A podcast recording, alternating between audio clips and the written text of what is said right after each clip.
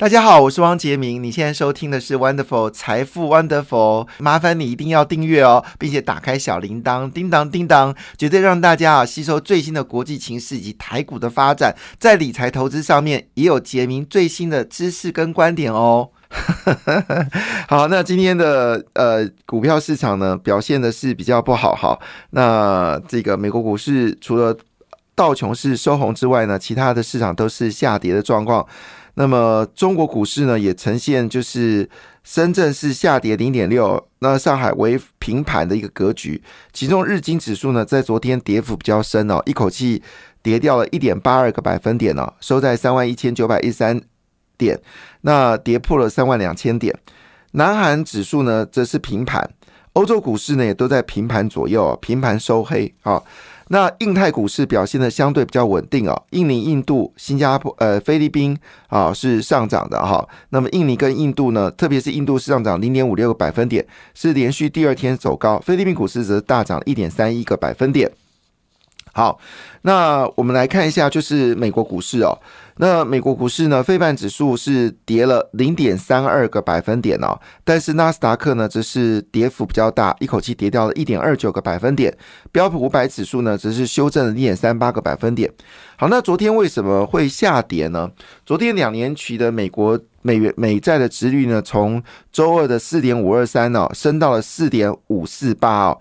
那么十年期债券值利率呢，也从三点六九九升至了三点七八二哦。那主要原因是因为美国最近的状况呢，经济似乎没有着陆，而且消费支出强劲的表现，所以美国可能不会衰退了。美国基本上应该还是维持着内需市场非常强劲。加上就业市场一直没有办法冷却，所以最新的消息显示，美国六月份呢会暂停升息，但七月份还会升息啊，七月份会升息。那因为最近银行业的问题似乎已经得到解决，那也就降低了好整个，也就是说呢，美国的信用的呃放款呢又可能会增大，加上房地产呢在。五月份呢又开始回升哦，所以诸多指标显示呢，这次的通膨在美国还是非常的强硬。好，所以很可能七月份呢会再升息，而就在当下呢，澳洲又升息一码，加拿大呢也意外的宣布升息一码，所以呢，全球还是属于一个通膨压力非常大的一个状况之下，造成了昨天美国股市，尤其是纳斯达克跌势非常凶猛。那么跌最多的是 Amazon，Amazon 昨天跌掉了四点二五个百分点。那微软跟阿发贝呢，则各跌掉了三点零九跟三点七八个百分点。反倒是苹果比较抗跌，那苹果只跌了零点七八个百分点，因为库克还是坚持哦，他的头盔式的 M R 呢，好是全世界最先进的，所以它维持高价不变。好，那这个消息呢？似乎呢阻挡了苹果股市的修正啊，所以跌幅是比较小的。那昨天呢，其实跟传跟呃跟生产的、跟制造业、跟民间消费有关股票则是大涨，其中 Three M 呢是上涨了二点七六个百分点。全球最大的重机哦，这个开拓重工呢则是大涨了三点九一个百分点，表示显示的美国房地产又呈现了一个复苏的状况。那我们比较关心的是费半指数哦。那么成也呃 AMD 嘛，败也 AMD 哦。昨天辉达呢是跌掉了三点零四个百分点，但是呢 AMD 呢超伟跌更凶，跌掉了五点一五个百分点。那其中上涨的部分是德仪，好，德州仪器则是上涨零点九六个百分点。那还有另外呢，就是提供台积电最主要的设备厂商。应用材料则是上涨零点八个百分点哦，所以台积电还是有底气了哈，跟提电相关的股票市场供应商还是表现的不错，所以昨天呢，日月光一口气暴涨了一点六六个百分点哦。那么日月光最近股市表现的非常强劲，不论是美国的 ADR 或是台股部分都表现的非常好，主要是因为台积电呢，在这个高端的晶片呢，突然之间订单大幅涌进来之后呢，它本身的封测厂不够。所以必须把它转单给日月光，所以日月光加上它的值率是高达七点六个百分点，所以最近日月光股价呢表现的非常强劲哦。日月光实际上是一个非常不错的一个存股的标的物了哈。那昨天连跌的第二天收涨，涨零点三六个百分点，所以市场还是在沉浸在台积电这次法说会的一个状况。那因为我们知道法说会前涨，法说会后跌，好，这是。概念，法说前会，法说会前面跌，法说后后涨，这也是一个概念。这次呢，台积电做到一件事情，就是法说会前涨，法说会后还涨啊，这是非常难得，表示市场对于台积电的这个看法是相对比较乐观的。所以昨天的台股呢，在台积电、联发科、好这个日月光的拉抬之下呢，就只光这三档股票。就已经占我们的市值是十六点五兆，我们现在市值大概差不多接近呃四十五兆元嘛，哈，所以呃四十五，我们的市值应该有四十五兆元了。等我再确认这个数字，那紫光半导体部分呢就已经高达二十兆，那紫光台积、联发科、日月光呢就已经占十六点五兆，所以半导体的发威哦，这是毋庸置疑的。好，那我们就回到了呃目前全球的状况。那么，随着就是世界银行哦，还有 IF 呢，都陆续公布哦，全球准备复苏哦。那么最新消息呢，经济合作发展组织 OECD 呢，在五月七号也正式发表了一个说法，就是呢，全球经济在新冠疫情以俄乌战争冲击之后，已经准备复苏。那虽然成长力有限啊，但是呢。央行升息效应呢，已经开始开始呢，有明显的减低了通膨下通膨的一个状况时，通膨下滑产生的激励。O E C D 呢，最早的经济展望呢，是预期今年的经济成长是二点七个百分点，比原本预估的二点六个百分点呢，再次的调高。那二零二四年呢，则是看到有二点九个百分点。虽然呃这两年的平均成长还是低于。平均值三点四个百分点，但是呢，都已经看到美国、欧元区跟中国大中国呢都有经济复苏的一个状况。那欧元区呢，今年的经济增长是零点九个百分点，明年则会加速到一点五个百分点。那对于中国来看的话呢，他们是乐观看待二零二三年呢，中国经济增长会到五点四个百分点哦。所以 OECD 的首席经济学家。叫做伦巴德利哦，他说一句话说呢，全球经济的正在好转，但是要变成是很强健呢，还需要长路的走啊，意思说不太可能，就是这一年突然间就经济就直接大好，不太可能，但至少呢会不断的调高经济复苏的一个状况，那通膨呢也可能有机会呢降到四点七个百分点哦，所以这是我们所看到目前为止呢呃比较正面的看法。当然，每一次谈到经济有复苏啦，或者利率维持在高档的情况之下，你毋庸置疑的就必须要注意到金融股。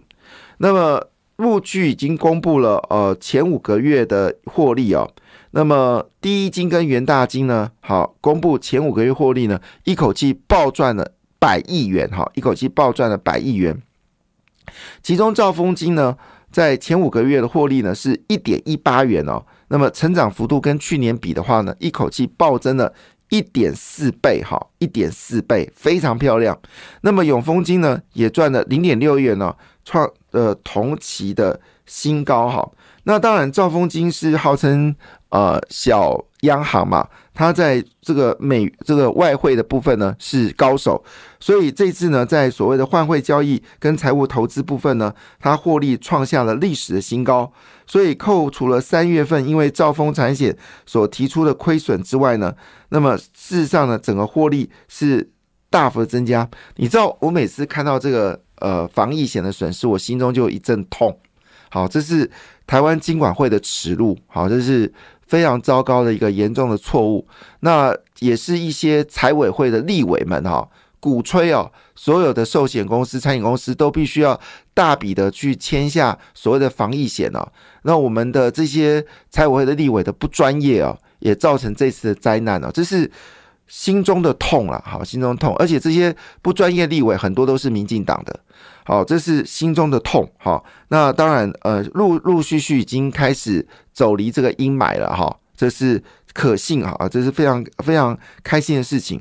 那第一金呢也公布了纯益是二十一点一四亿元哦，月增率是。呃，五月份哦，只是五月份哦，赚了二十一点一四亿元哦，月增八点四亿元哦。那么以及前五个月呢，存益是一百零六点九四亿元哦，创历史同期新高，年增百分之三十哈。那所以看得出来，各大银行的获利呢都有明显的增加啊。如果不是因为要补充寿险的亏损哦，这获利呢会更大。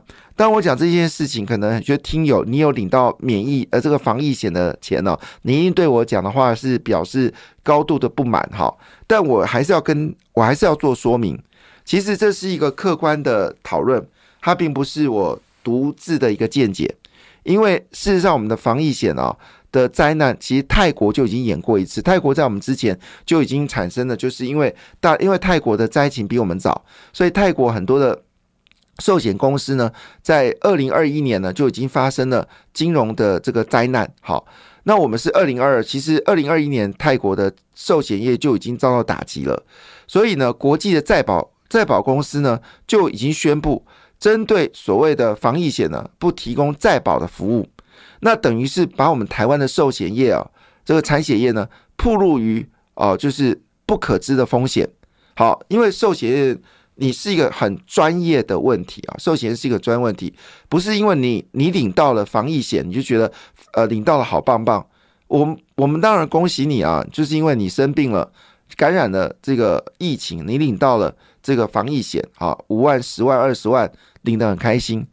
但是我们要谈的是一个专业问题，这专业问题就是国际根本不提供防疫险的再保。所以台湾没有必要，就没有办法把自己的寿险业暴露于风险当中。这不是我们金管会主委所说的，说我们的这些寿险业者要有呃菩萨心态。那你干嘛要读懂？你干嘛要公司治理？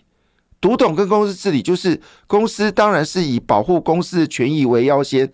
当然，企业的存在是以盈利为目的，这是最基本的。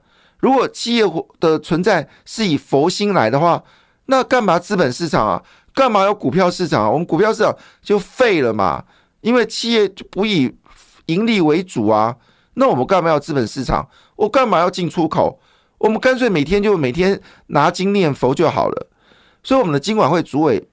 好，回到我们这个股票市场啊，所以低金元大金呢获利大幅增加，所以金融股要迎接的六月到八月啊一个非常好的一个趋势。那五月份出口年减呢是十四个百分点，连九黑哦，但是呢。好消息事情是我们整个出口金额是三百六六三百六十一点三亿元哦。其实如果扣除二零二二年哦，其实三百六十亿元已经是一个非常好的数字了。在二零一九年，这已经是非常好的数字。所以我们的数据呢，已经回到了去年大概十一月的数字哦，回来速度非常好。可喜可贺的事情是什么呢？我们资通跟视听产品哦，五月份的出口呢，已经比去年哦是成长了。年增长十一点九个百分点，连续两红哦，也是十个月来最大的一个呃增幅。好，针对的视听产品跟资通，其中电脑零零组件呢，好，电脑零组件呢已经正式出口，成长了二十呃是二十六点一亿元呢，创下历年单月的新高，而且来自美国、欧洲的东西的订单已经有明显复苏了，所以再次证明电脑产业。已经开始进入复苏了，那么手机产业呢也开始见到好消息哦。那我们为什么出口大幅的减少？其实背后的原因呢是来自于中国的进口的减少。我们对中国的出出口呢是持续的衰退哦。那么衰退，那中国的出口呢也是衰退的。中国的出口是衰退七点五个百分点，是四个月来最糟糕的数字。那同时间呢，进口部分呢也是衰退了四点五个百分点。那我们两岸的中国跟台湾的贸易呢是持续的萎缩哈。那所以电子零组件零组件呢是非常乐观的。所以我们回过来看哦，在昨天呢，确实也反映在股票市场哦。除了红海集团表现比较糟糕之外呢，其大部分的呃其其中联电是最大的赢家哦。联电不论是联电、联永、元相、联阳全面走高，广达集团在广达跟广明好走高，日月光呢在日月光控股跟鼎固好也是走高哦。那当然更不用说台积电好在精材创意呢也是全面的上扬，创意的股价呢已经到一千四百六十五元了。那么其中最值得关注的就是金财，那么精材呢现在股价呢是到一百一十三元哦。那么除了金材之外呢，其实金策。哦，我忘记了，其实金策才是真正要谈的股票。那么金策呢？呃，股价持续的走高。感谢你的收听，也祝福你投资顺利，荷包一定要给它满满哦。请订阅杰明的 Podcast 跟 YouTube 频道《财富 Wonderful》。感谢，谢谢 Lola。